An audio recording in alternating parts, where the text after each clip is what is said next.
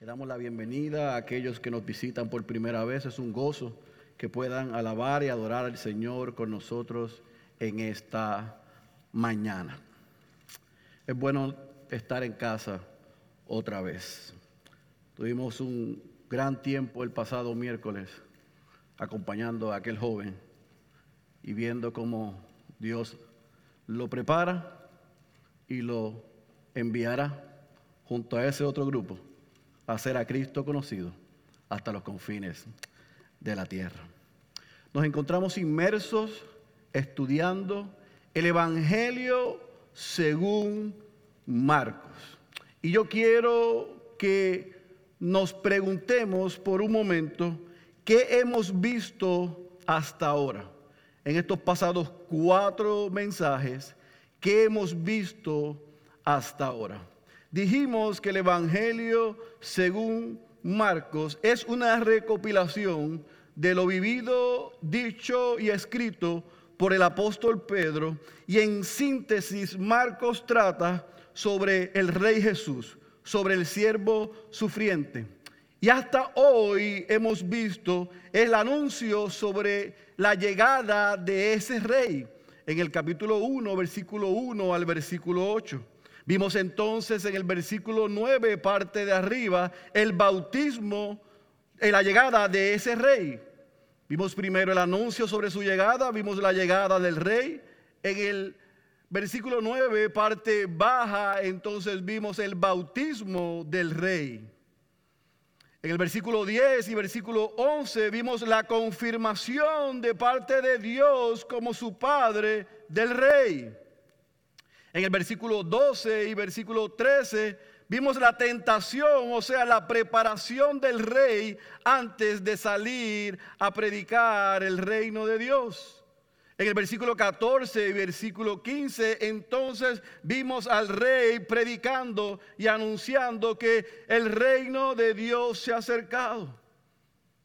Y en el versículo 16 al versículo 20 vimos el reclutamiento, el primer Band of Brothers, el primer grupo de discípulos que fue reclutado por Jesús para salir a vivir en misión y cumplir el ministerio. Hoy, ¿qué estaremos viendo?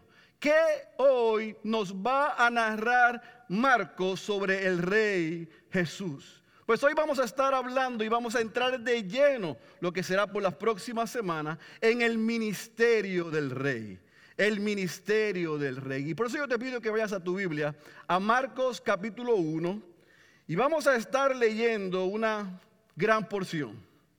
Una gran porción porque yo le tomé prestado el sermón al pastor Suso porque sin querer queriendo voy a predicar el mío y el de él. Eso pasa cuando tú estás una semana y tomas siete aviones, estás en cuatro estados, tres hoteles, tres carros, cien reuniones.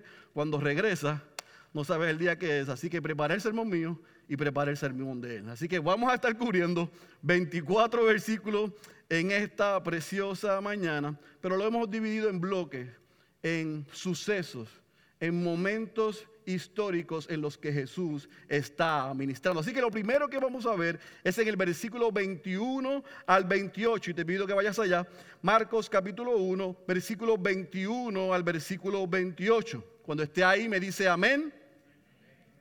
Dice, entraron en Capernaum y enseguida, subraye eso, en el día de reposo, entrando Jesús en la sinagoga, subraye, comenzó a enseñar. Versículo 22, y se admiraban de su enseñanza, porque les enseñaba como quien tiene autoridad y no como los escribas. Y aquí estaba en la sinagoga de ellos un hombre con un espíritu inmundo, el cual comenzó a gritar, diciendo, ¿Qué tenemos que ver contigo? Yo quiero que subraye esta expresión. Jesús de Nazaret. ¿Has venido a destruirnos? Yo sé quién eres. Subraye el santo de Dios. Jesús los reprendió diciendo, cállate y sal de él. Entonces el espíritu inmundo, causándole convulsiones, gritó a gran voz y salió de él. Y todos se asombraron de tal manera que discutían entre sí diciendo, ¿qué es esto? una enseñanza nueva con autoridad. Él manda aún a los espíritus inmundos y le obedecen. Y enseguida su fama se extendió por todas partes, por toda la región alrededor de Galilea. Recuerde dónde nos dejó el pastor Marcos la semana pasada. En la trayectoria y en la línea que vimos al principio, Jesús había reclutado primero a Simón, Pedro y Andrés, y luego reclutó a los hijos de Zebedeo, Jacobo, Santiago el Grande y a Juan. Y ahora Marcos nos dice que junto a esos primeros discípulos, ellos van a Capernaum, a la ciudad de Capernaum, que en la región de Galilea, en donde está el mar de, Galilea, era una ciudad costera muy importante, muy transitada, y esa ciudad se convirtió en el headquarter, en el locus, en el centro de operación ministerial de Jesús. Así que cuando Jesús llega, según Marcos, llega a la ciudad y llega en el día de reposo, en el sábado. Y en la mañana del sábado, del día de reposo, Jesús entra a la sinagoga. Ahora, cuando nosotros leemos sinagoga y cuando vemos que Jesús comienza a enseñar, tenemos que poner en contexto y entender lo que significaba la sinagoga y por qué Jesús comenzó a enseñar. Recuerde, estamos en la región de Galilea. El templo estaba en Jerusalén. Habían sinagogas que en la semana eran centros de estudios y de juicios menores, atendían asuntos de la ley menor, pero los sábados, el día de reposo, celebraban, como nosotros celebramos, un servicio religioso. Allí en la sinagoga habían líderes, pero el día de reposo, el sábado, la enseñanza no estaba asignada necesariamente al líder, sino que el líder escogía a rabinos y maestros para que vinieran y compartieran un mensaje. Y providencialmente, caga qué casualidad, ese día de reposo en la sinagoga estaba Jesús. Así que ese día se le da la oportunidad a Jesús a enseñar.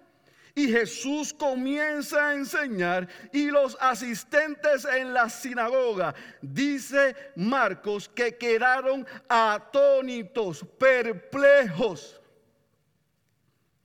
Al escuchar la nueva la Biblia de las Américas, la nueva Biblia de las Américas y otras versiones dicen la enseñanza.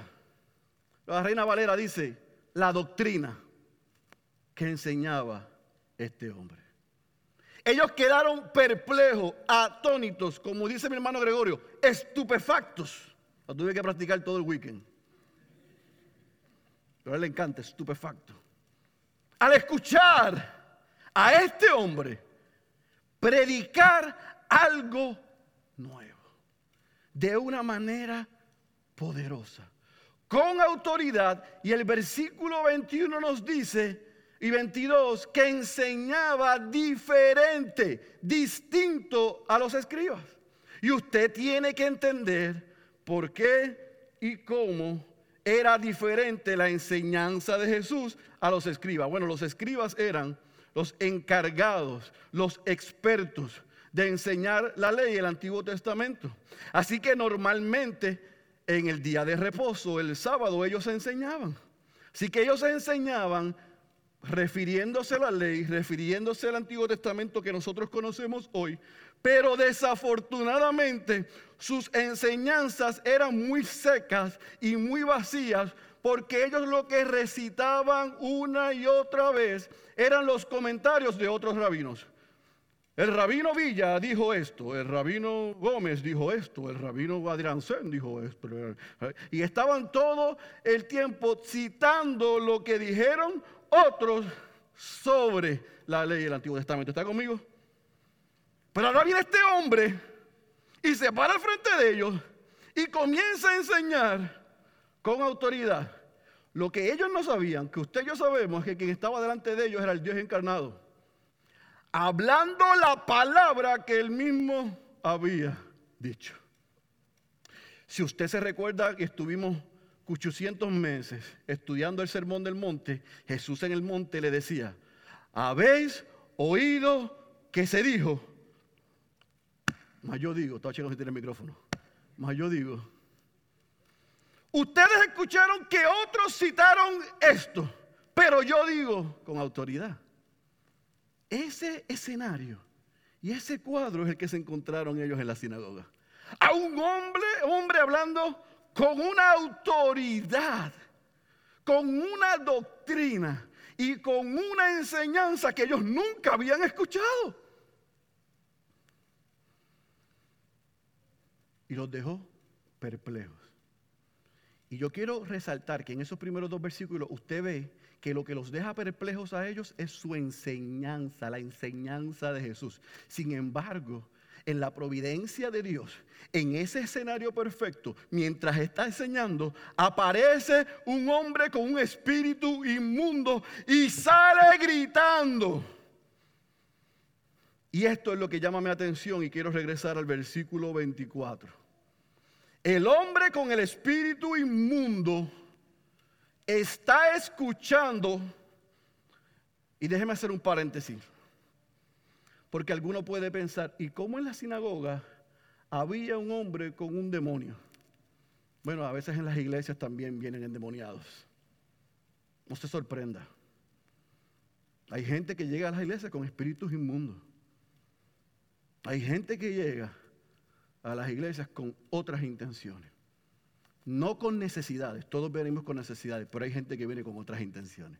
Y ese hombre que estaba allí con el espíritu inmundo, o sea, estaba poseído, había escuchado a los escribas, había escuchado a los rabinos y había escuchado a los maestros y estaba lo más tranquilito allí.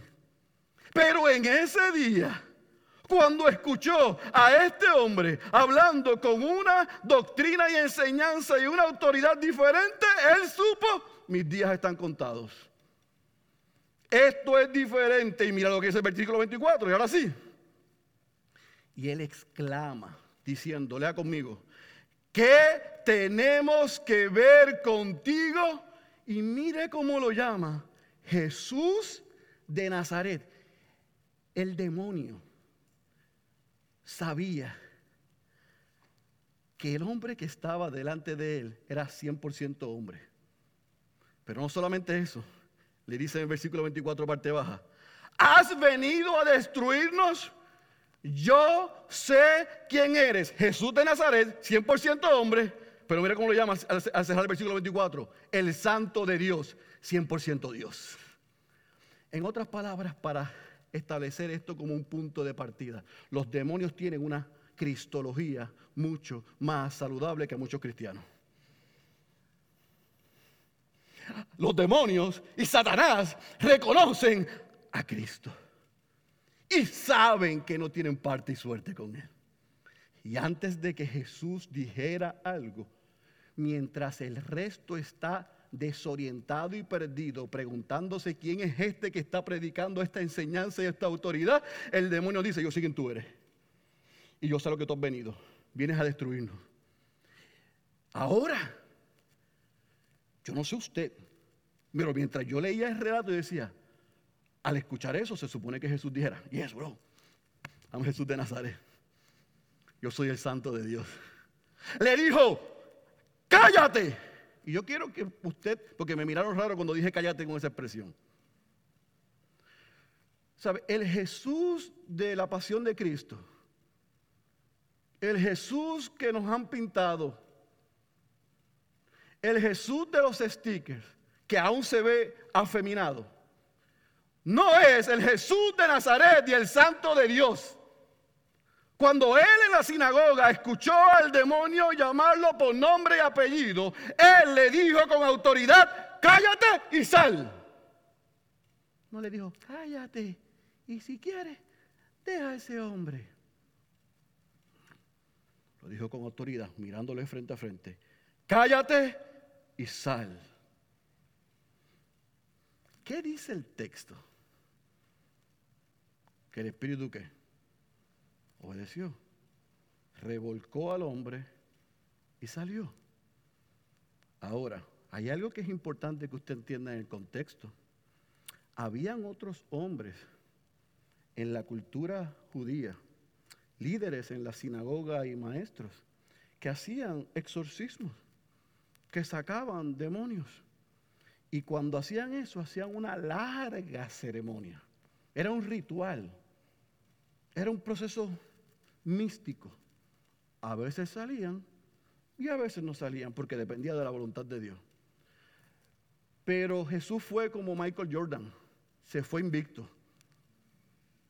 Todas las veces que se encontró con un espíritu inmundo, venció. No tuvo que hacer protocolo, no tuvo que hacer ninguna magia, no tuvo que hacer proceso. Se paró delante de ellos y le dijo, sal. Y el espíritu salió. Todas las veces, todas las veces, todas las veces. Ahora, imagina el contexto.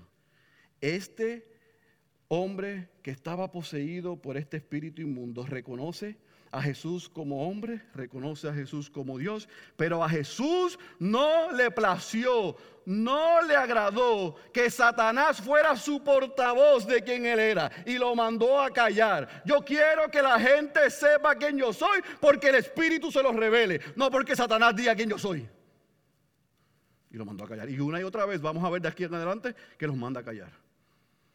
Es lo que se conoce como el secreto mesiánico, se lo dije en el primer sermón de introducción. Jesús no quería, y ahí muestra como siervo sufriente, que venía y tenía un plan trazado Dios que no quería que se alterara. Vamos a ver cómo en algunos momentos se altera porque unos no obedecen. Así que él manda a callar a los demonios para que no digan quién es él. También manda a sus discípulos cuando ven cosas que no le digan a nadie. Y a otros que sana también le dice lo mismo. Ese es el secreto mesiánico. Había un plan y él tenía que llegar a la cruz. Él no quería que se interrumpiese eso. ¿Estamos claros? Ahora, ¿qué sucede? Que cuando estos hombres en la sinagoga reunidos ven, escuchan a Jesús primero, quedan anonadados, pero en el versículo 27 es que se les rompió los cables de la cabeza. Y dice, ¿qué es esto? ¿Quién es este? ¿Qué enseñanza nueva es esta? Que aún manda a salir a los demonios y le obedecen. ¿Quién es este? ¿Sabe que en esa segunda ocasión quedaron tan impresionados ya no solamente por lo que decía Jesús, sino por lo que hacía Jesús? No solamente quedaron impresionados por la enseñanza de Jesús, sino por la autoridad de Jesús. Así que Jesús combinó al frente de esos hombres en la, en la sinagoga enseñanza con autoridad. No solamente decía y pasaban cosas, sino que hacía cosas que ellos jamás habían visto. Y provocó, dice el versículo 28, que la fama de Jesús se extendió por todos lados. Estaban ante un hombre que estaba diciendo algo que ellos nunca habían escuchado y ante un hombre que estaba haciendo algo que ellos nunca antes habían visto. Ese es el Rey Jesús. Ahora, Marcos continúa su relato y como hemos dicho los pastores, Marcos va a las millas. Y no, y no nos da muchos detalles, sino que nos dice lo importante. Y en ese día de reposo, recuerden que estamos en el día de reposo, y yo espero que ustedes, la mayoría de ustedes, sepan lo que pasaba en el día de reposo, lo que era para los judíos, solamente era para reunirse, para actividades religiosas y no se podía hacer absolutamente nada. Ponerse un bulto era, no lo prohibía la ley, porque era una carga.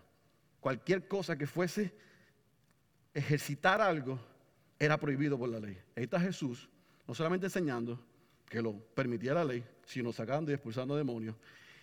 Pero dice Marcos, en el versículo 29, que inmediatamente salieron de la sinagoga y llegaron a la casa de Pedro. Y va Pedro con Andrés su hermano y los otros dos hermanos, Juan y Jacobo. Y entran a la casa de Pedro y dice Marcos que cuando entran, la suegra de Pedro estaba con fiebre. Primera cosa, Pedro era casado. Segunda cosa, parece que tenía una buena relación con la suegra.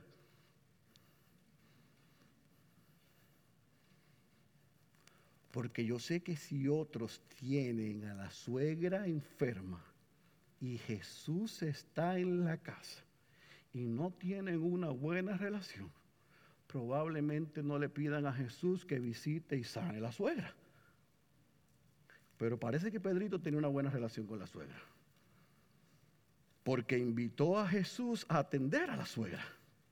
Y el texto nos dice en el versículo 29 y 30 y el 31 que la suegra de Pedro tenía fiebre. Y este es el problema si solamente leemos nuestra Biblia textualmente, porque podemos pensar que lo que tenía la doña era fiebre, dos aspirinas y dos Tilenol, y se quitaba eso, no había que Jesús estar orando por ella. En aquella época, esta fiebre, que se conocía como fiebre ardiente, y que Lucas, en su relato de este suceso, y Lucas es médico, dice que era una gran fiebre, era la razón de mortalidad más alta en la región en aquella época. Así que no era una fiebre como hacemos los papás como los nenes y el médico nos dice, no, eso, se le quita. No, esta fiebre mataba gente. Así que la realidad de salud de la suegra de Pedro era que estaba probablemente al borde de la muerte. Y entonces cuando Jesús entra y hace ministerio en privado, no con grandes multitudes, simplemente con sus discípulos, con la esposa de Pedro y la, y la suegra de Pedro, Marcos no adorna la píldora y dice que Jesús inmediatamente la toma de la mano y la levanta. En otras versiones dice, y la sana. Así que Jesús llega a la casa de Pedro, ve a la suegra de Pedro, gravemente enferma, y va y la sana. Pero ¿qué es lo que llama mi atención de ese primer suceso? La respuesta de la suegra de Pedro. ¿Qué dice en su Biblia? que al instante les servía. Al instante, ella se paró y dijo, ¿y qué pasó aquí? Ay, al instante, sanidad y transformación produjo servicio. Yo quiero que tenga eso ahí, lo deja ahí encima de la mesa para el final del sermón. Al instante le servía. Recuerde, sábado, día de reposo, Jesús enseña en sinagoga, Jesús expulsa a un demonio, Jesús va a la casa de Pedro, sana a la suegra. ¿Y qué pasa? Dice Marcos. Si usted sigue leyendo, dice que al atardecer, al atardecer, y usted puede decir, ¿por qué eso es importante? porque es el día de reposo, donde no se supone que hagan nada. Ese comentario de Marcos es importante porque entonces lo podemos atar al versículo 28, que la fama de Jesús se extendió a tal magnitud que los enfermos, y Marcos dice que le llevaron en el atardecer, o sea, ahora sí, ya cayó el sol, salgan corriendo a la casa de Pedro y párense en fila. Y Marcos dice la expresión, todos, no algunos, todos los enfermos con diferentes condiciones y los endemoniados llegaron en el atardecer a la casa de Pedro. ¡Wow! La fama de Jesús en el 28 se hizo tan grande que mientras Jesús está en la casa de Pedro atendiendo a la suegra de Pedro, la voz corrió por todo Capernaum y todos los enfermos y todos los endemoniados llegaron a casa de Pedrito. Lo que demostró entonces que Jesús tenía un poder único en privado sanó a la suegra de Pedro. Y en público sanó todas las enfermedades de todo tipo y libertó a todos los endemoniados desde el atardecer hasta no sabemos qué horas de la noche. Y aquí yo quiero hacer un paréntesis porque esto es sumamente importante, porque yo no sé el contexto que usted viene. Ese es el contexto que yo vengo, pero no es el contexto eclesiástico que usted viene. Usted no se ha preguntado si, esta, si usted ha leído esta historia anteriormente. ¿Por qué Jesús no hizo como hace uno por ahí? Y puso a todos los enfermos al frente. Y a todos los endemoniados ahí hizo así. Se quitó el manto y hizo, sean sanos y libres todos. Digo yo, Jesús no pudo hacer eso. Él sí podía hacer eso. Él puede decir la palabra y decir, están todos sanos, están todos libres. Él era Jesús, era Dios encarnado, él tenía todo el poder, él es el rey, él podía hacer eso. Él puede decirle, Pedrito, ok, tú coges a los enfermos aquí con Andrés, Jacob y Juan, pon menos endemoniados. Ok, estamos todos en orden a la una, a las dos, a las tres, son sanos y libres. Suena gracioso. La pregunta es, ¿Jesús podía hacer eso, sí o no? ¿Sí o no? ¿Sí o no? ¿Por qué no lo hizo? Porque nuestro rey, nuestro Dios, es un Dios personal. Y Él atendió cada una de las personas que llegaron a ese lugar. Cada uno, Él los recibió, Él los atendió y Él sanó y libertó. Jesús tuvo relación, se acercó, se comunicó, tuvo empatía con cada uno de ellos. No le servimos a un Dios impersonal. No le servimos a un Dios que no se compadece de nosotros. Y usted lo va a ver más adelante. Ahora, ¿qué sucede? Es interesante lo que sucede.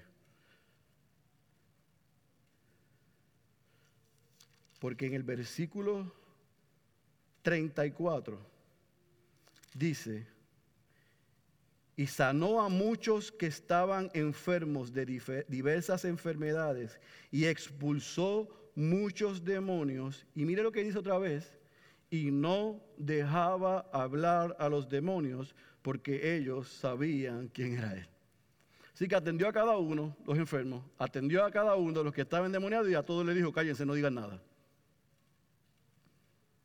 ¿Lo tiene? Sinagoga, casa de Pedro inside y casa de Pedro outside. Atendió y expulsó demonios, enseñó, expulsó demonios, sanó enfermos, expulsó demonios y mire lo que sucede. Mire lo que dice Marcos entonces en el versículo 35, el Jesús que enseña con autoridad y que tiene poder único, en el versículo 35 Marcos nos da una importante información. Mire lo que dice. Levantándose muy de mañana, subraye eso, cuando todavía estaba oscuro, salió y se fue a un lugar solitario y allí oraba. Y Simón y sus compañeros salieron a buscarle. Le encontraron y le dijeron, yo quiero que usted circule esta expresión. Todos te buscan. Marcos es absoluto. Todos los enfermos y ahora todos le buscan. Y él les dijo, vamos a otro lugar a los pueblos vecinos para que predique también allí. Y yo quiero que subraye esa expresión, para que predique también allí. Y yo y, circule, subraye doble esto, porque para eso he venido. Ese es el propósito de mi ministerio. Y se fue por toda Galilea predicando en sus sinagogas y expulsando demonios. Es interesante que después de que Jesús está toda la noche de manera personal, uno a uno, con todos los enfermos y todos los hombres que estaban poseídos, sanando y libertando, y posiblemente se quedó hasta altas horas de la noche o primeras horas de la madrugada. No pierda de perspectiva que el que está haciendo eso sí es el Dios encarnado, pero está encarnado, es hombre como usted y como yo. Y cada una de esas personas que él atendió lo drenó físicamente y lo drenó espiritualmente tiene que haberlo agotado en su naturaleza, dando, sanando, hablando, orando. ¿Y qué nos dice Marcos? Que al otro día, muy temprano en la mañana, Jesús se va a un lugar solitario, dice esta versión, otra dice a un lugar desierto, a orar. a orar. Jesús sabía, escuche bien, que él no podía seguir ministrando si primero no estaba delante de la presencia de su Padre para recargar su alma, para recargar fuerzas. Jesús no tenía la necesidad de orar porque era débil.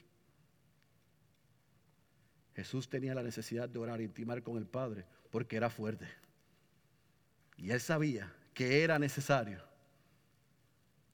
sumamente necesario, pasar a solas tiempo con su Padre. Para Jesús era importante que esto estuviese saludable para ir a cumplir lo que él tenía que cumplir. El Dios hecho hombre le era necesario apartarse para orar e intimar con su Padre y yo con vergüenza delante de ustedes tengo que decir que muchas veces no lo hago porque estoy muy ocupado. Jamás estaría tan estaré tan ocupado como estaba Jesús y Jesús apartaba las primeras horas de las mañanas para ir delante de su Padre, hacer antes que hacer. Y yo con vergüenza tengo que exponerme al texto y decir, todavía me falta mucho. Porque si a Jesús le era necesario intimar con su Padre, cuánto más a Félix Cabrera y a nosotros. Jesús no confundió su ministerio terrenal con su relación espiritual. Ahora, Marcos nos dice que mientras esto está sucediendo, Pedro, y yo creo que ustedes debieron ver en ese, en ese relato, cómo ya Marcos a tan temprana momento en el ministerio de Jesús y de los discípulos, Pedro toma el liderazgo. Pedro y los que les acompañaban, ya tan rapidito. Por eso es que yo siempre diré que Pedro era boricua. Él dijo, vamos a buscar a Jesús. Y síganme, y todo el mundo le siguió. Fue por para abajo él. Le, siguieron. Y mientras ellos estaban como un, como locos buscando a Jesús, cuando lo encuentran, miren lo que le dice. Jesús, todos te buscan. Y yo quiero que se, otra vez, porque leemos y nos imaginamos a Pedrito diciéndole, mira Jesús, ¿sabías que todos te están buscando? No. Él tiene que haber ido con un sentido de desesperación, ansiedad. Oye, oye, mira, Jesús, Jesús te están buscando, todos te están buscando. Y ahora es que yo quiero que esto se pone bueno. Porque si Suso me va y me recoge a mí, allá en el en Utuado, y me dice, Feli, avanza, que en Miramar todos te están buscando. Porque lo que Dios hizo ayer fue tan tremendo que mira, avanza, vamos. Yo lo más seguro que le digo a Suso, vamos allá, let's do it. La reacción de Jesús no es natural. Porque Jesús no se, se dejó llevar por la presión del grupo, por lo que el efecto de su ministerio y de las sanidades y de las libertades estaban provocando. Los discípulos sí. Y los discípulos por primera vez quizás vieron a Jesús apartándose a orar lo que iba a ser una práctica en su ministerio y fueron a decirle, ¿sabes que no hay tiempo para orar? Hay mucho trabajo que hacer. Y Jesús les dijo, ¿saben qué? No vamos para allá. Vamos para otro lugar. Imagínense la cara de los discípulos por un momento. Que vamos para dos. Pero tú no me escuchaste bien. Que todos te están buscando. Se quedaron enfermos en Capernaum. Se quedaron endemoniados en Capernaum. Mira, vino gente de otro lado y Jesús le dice, vamos a otros lugares a predicar, a proclamar el Evangelio. El reino de Dios se ha acercado. Porque para eso es que yo he venido. Y esto es sumamente importante, Porque en esa expresión de Jesús vemos la razón de su ministerio. Jesús no vino, escuche bien, porque esto destruye el pseudo evangelio de la prosperidad. Jesús no se, Dios no se hizo hombre en la persona de Jesús para ser un milagrero.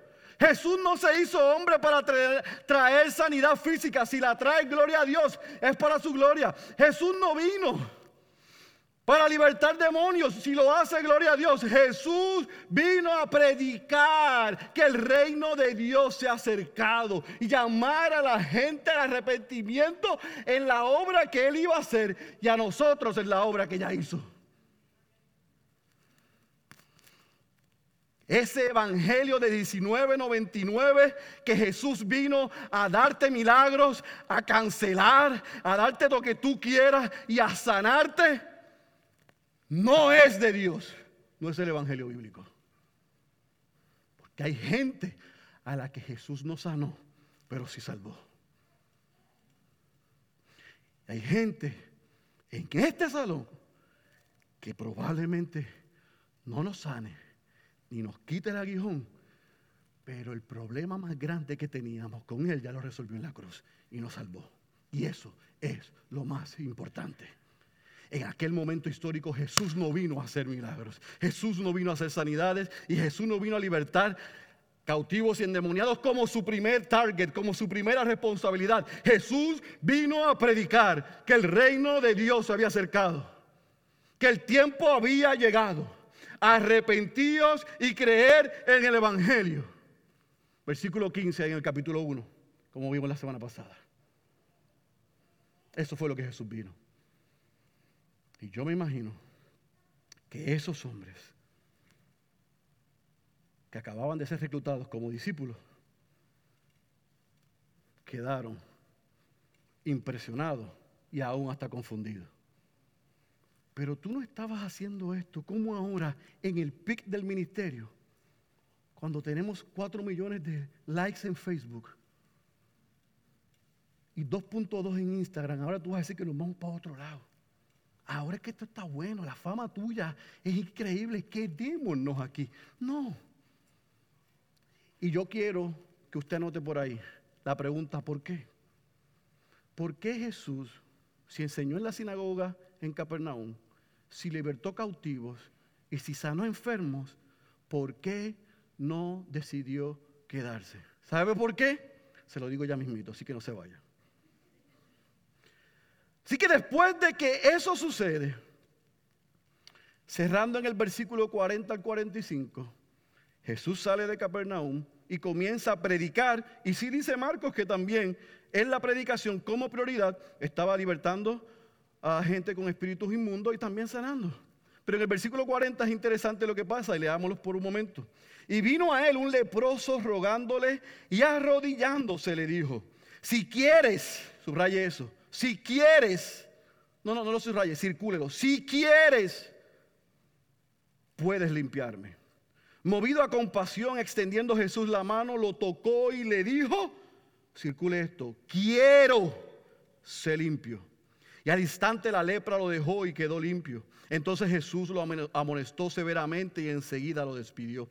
Y le dijo, mira, no digas nada a nadie, sino ve, muéstrale al sacerdote, ofrece por tu limpieza lo que Moisés ordenó para testimonio a ellos. Pero él, en cuanto salió, subraye esto, comenzó a proclamarlo abiertamente y a divulgar el hecho a tal punto que Jesús ya no podía entrar públicamente en ninguna ciudad, sino que se quedaba fuera en lugares despoblados y venían a él de todas partes. Cuando Jesús sale de Capernaum y comienza a predicar y comienza a enseñar, llega un hombre leproso.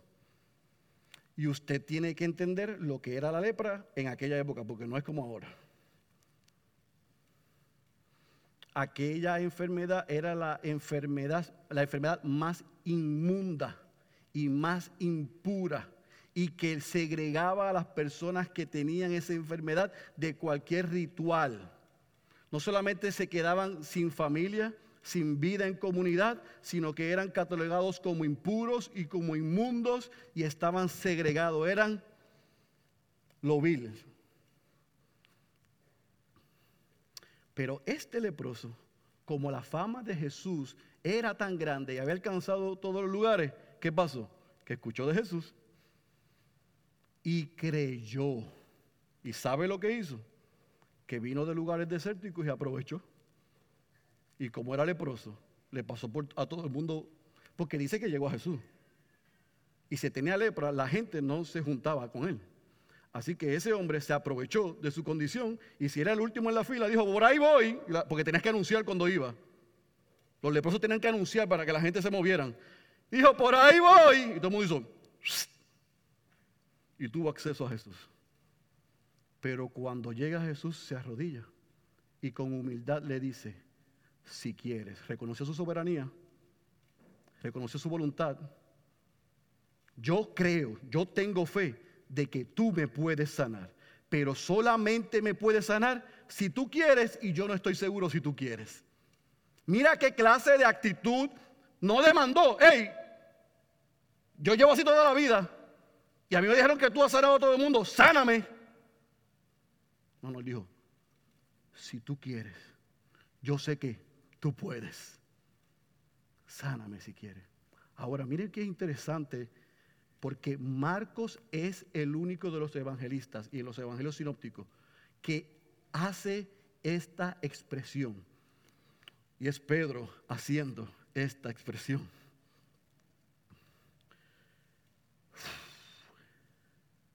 Movido a compasión. Hay otras versiones que dicen, movido a misericordia. Extendiendo Jesús la mano lo tocó y le dijo, quiero ser limpio. A Jesús lo, conmovió la fe. A Jesús lo conmovió la humildad de ese hombre. Pero Jesús otra vez no simplemente dijo, sé sano, sino que Jesús rompió todas las barreras y tuvo contacto físico con ese leproso.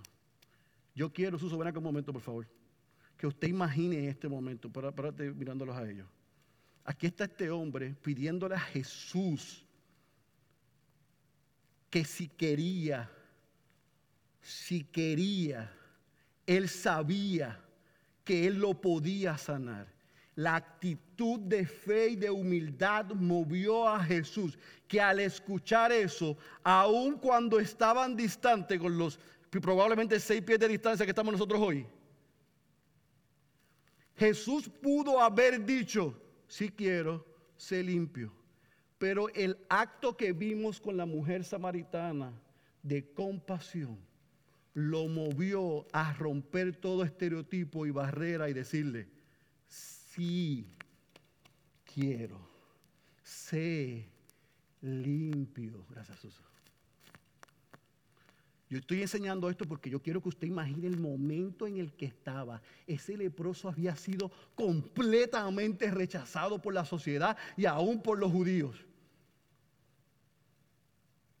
Y el Dios hecho hombre no solamente se movió a misericordia y le dijo que sí, sino que lo hizo de él. Y lo sanó. Ahora, ¿Qué dice el texto más abajo después de esa experiencia? Que la lepra se fue. Pero la lepra se fue y Jesús entonces con denuedo le dice, ahora no le digas a nadie lo que acaba de pasar, sino que sigue la ley, la ley mosaica, la ley de Moisés, y ve al sacerdote, que es quien tiene autoridad para declararte sano y presenta tu ofrenda para que con tu evidencia sea testimonio para ellos.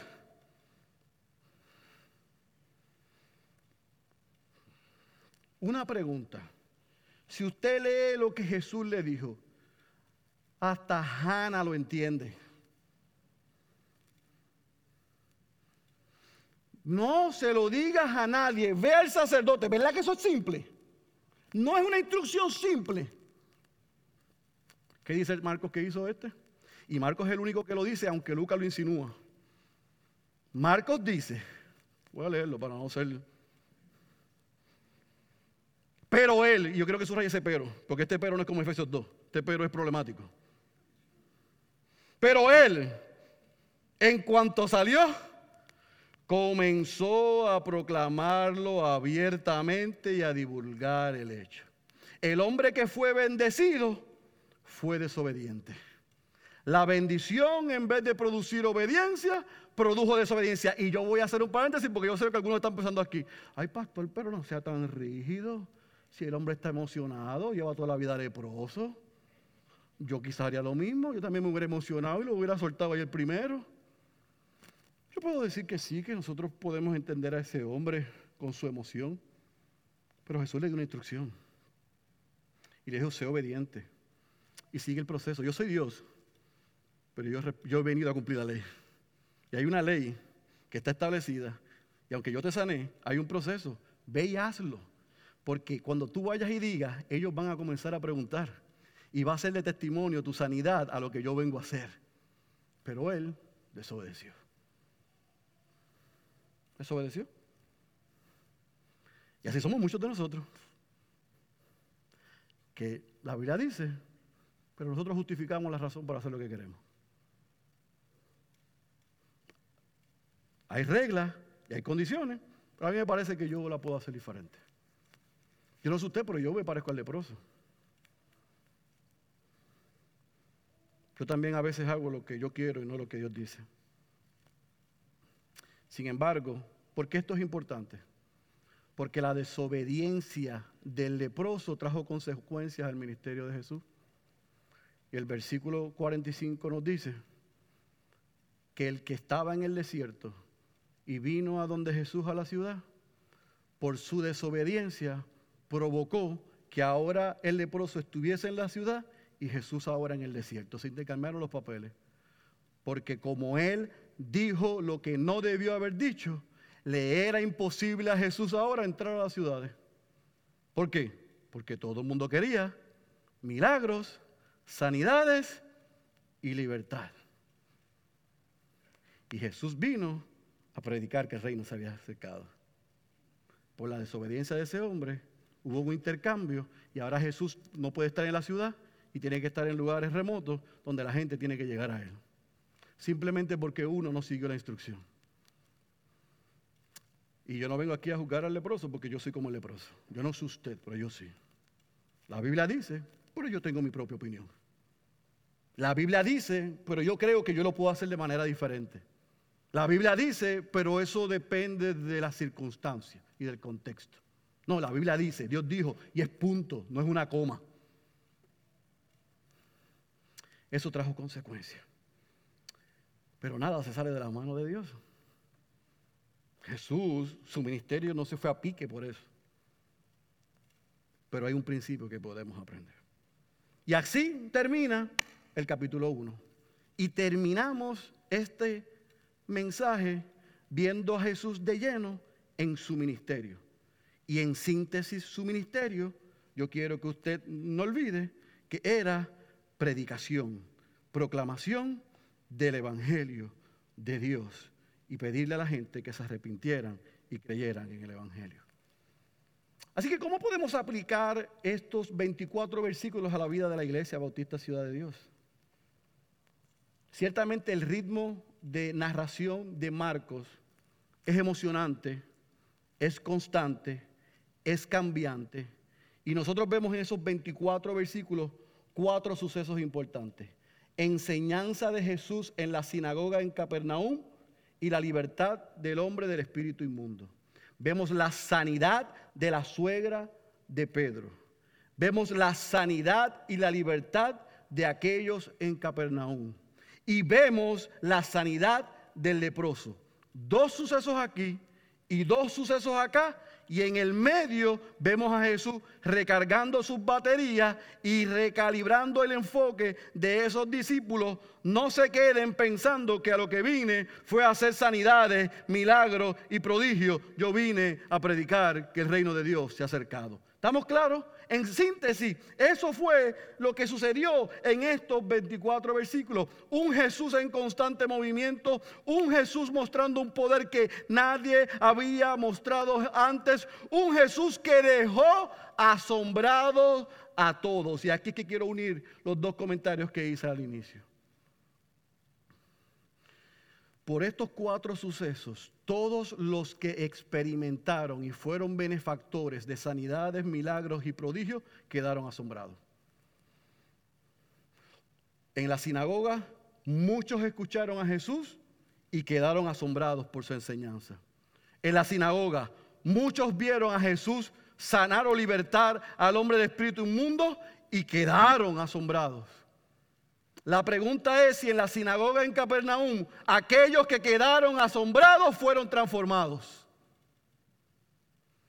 La pregunta es si en la sinagoga de Capernaum al escuchar y al ver a Jesús cayeron de rodillas arrepentidos de sus pecados y confesando que Él era el Señor.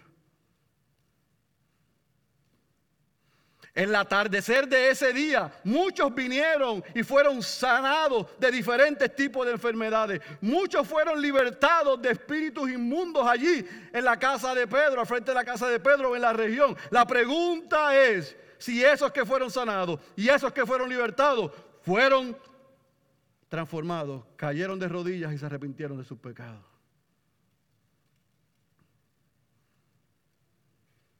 Jesús salió de Capernaum a predicar el Evangelio de Dios, que el reino se había acercado y a hacer libertades. La pregunta es si a esos que Él libertó cayeron de rodillas, se arrepintieron de sus pecados y confesaron que Él era el Cristo. El leproso tuvo fe y fue, humilde, y fue humilde. La pregunta es si después de haber sido sanado, se arrepintió de sus pecados, cayó de rodillas y confesó a Cristo como Señor. Todos fueron asombrados. Muchos fueron asombrados, pero pocos fueron transformados. Jesús más adelante se lamenta de lo que sucedió en Capernaum. Tú fuiste la base de mi ministerio. Tú viste lo que yo hice y escuchaste lo que oí, pero pocos de ustedes se rindieron a mí. La pregunta para ti y para mí, ¿estamos asombrados con Jesús?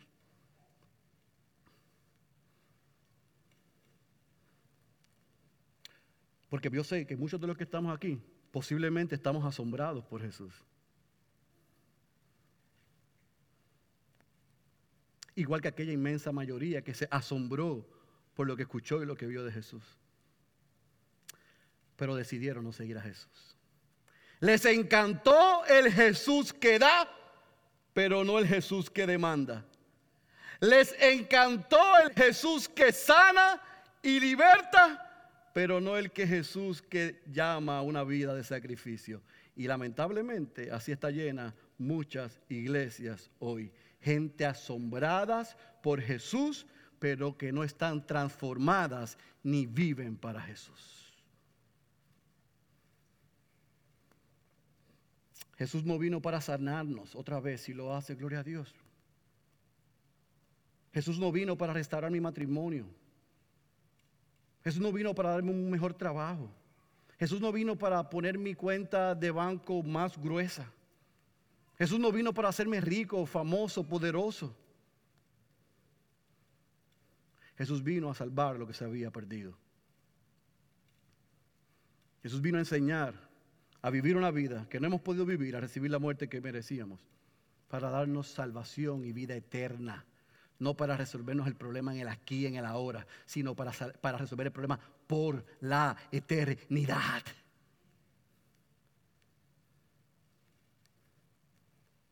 Pero hay muchos que viven asombrados por eso.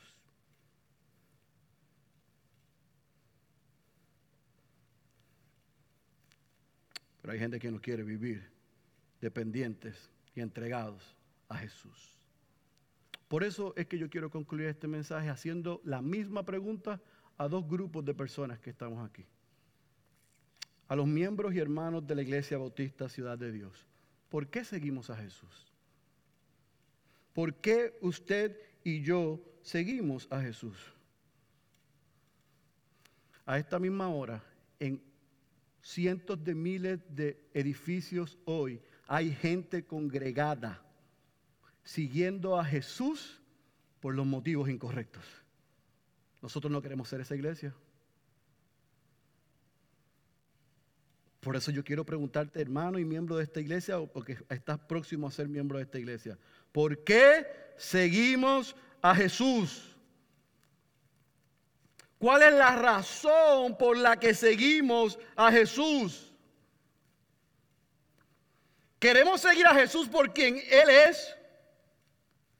Porque reconocemos que Él sabe lo que es bueno para nosotros y lo que nos conviene. Queremos seguir a Jesús porque nos salvó de nosotros mismos, de nuestro pecado, de nuestra inmundicia. Queremos seguir a Jesús porque cuando aún Él sabía lo más vil de mí, vino a mi rescate.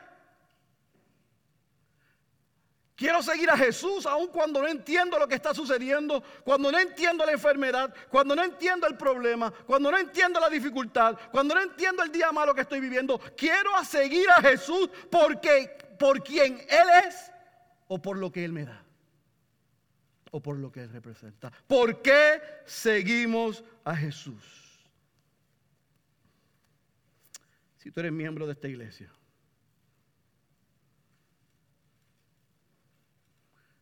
si tú aspiras a ser miembro de esta iglesia, o si tú eres un creyente que eres miembro de otra iglesia, yo te ruego que tú salgas por esa puerta en esta tarde ya, contestando esa pregunta porque yo sigo a Jesús. Por lo que deseo, por lo que me puede dar o por lo que ya hizo por mí.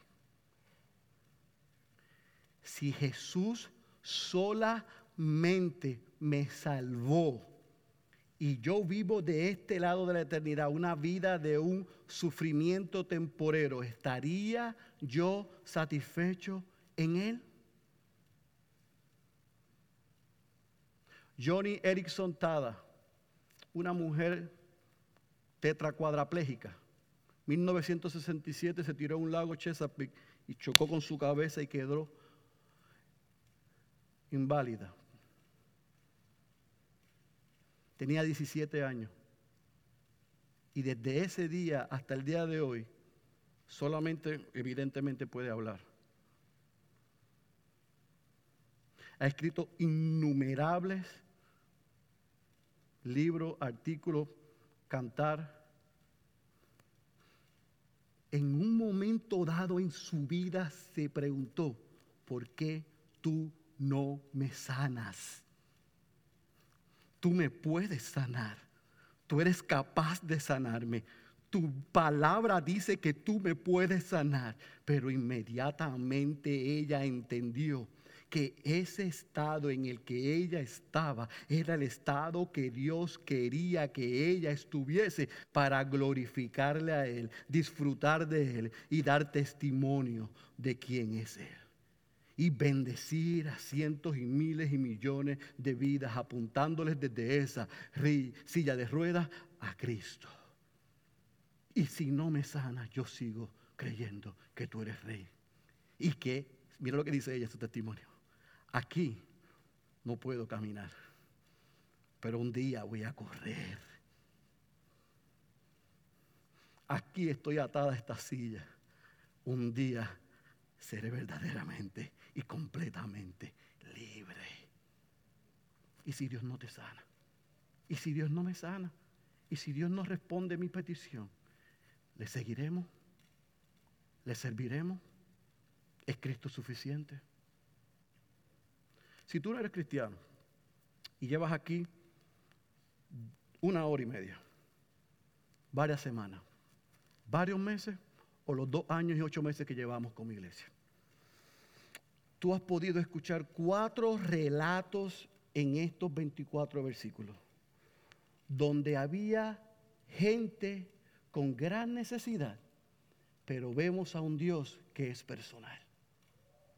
Posiblemente lo que tú estás pasando hoy, tú has llegado aquí creyendo, nadie me entiende. Hay uno que te entiende. Ese Dios que hizo, se hizo hombre, ha vivido y vivió una vida que tú no has podido vivir. Recibió la muerte que tú merecías. Fue a la cruz del Calvario en tu lugar y en mi lugar. Y dio su vida para que hoy tú respondas y tengas no solamente salvación, sino también que tengas vida eterna. Ahora, si eso pasa, probablemente no se resuelva tu problema, el problema que tú crees que tienes en el aquí y en el ahora. Se va a hacer resolver tu problema mayor por la eternidad. Y es que serás salvo y verdaderamente libre. Y en medio de la dificultad, en medio del problema, en medio de la tempestad, tú sabes que ese Dios que se hizo hombre y que tiene control de todas las cosas, también tiene control de tu vida. Mi ruego para ti, amigo y amiga que nos acompañas hoy, es que mientras nosotros oramos, clama a Dios y dile, sálvame, sálvame, perdóname. Yo me arrepiento de mis pecados y yo confieso a Cristo como Señor y Salvador, como el Rey Jesús. Ven y dame lo que yo necesito para ser verdaderamente libre sin importar lo que yo esté viviendo. Seamos cristianos o no, en este día debemos contestar la pregunta, ¿por qué seguimos a Jesús? Yo ruego al Señor que el que haya tenido oídos haya escuchado la voz de Dios y al salir por esa puerta pueda tener la respuesta. Oremos. Padre, gracias por el poder de tu palabra. Yo he descansado en que tú le permitiste a tu iglesia escuchar lo que tú querías decirle. Y lo que yo no debía haber dicho, tú lo eliminaste. Yo descanso que tu Espíritu Santo es poderoso y es suficiente para salvar hoy al perdido, pero también para reconfortar y ayudar al creyente a vivir de acuerdo a lo que tu palabra nos enseña que vivamos y sigamos a Jesús por el motivo correcto. Esa es nuestra oración en el nombre poderoso de Jesús. Amén, amén y amén.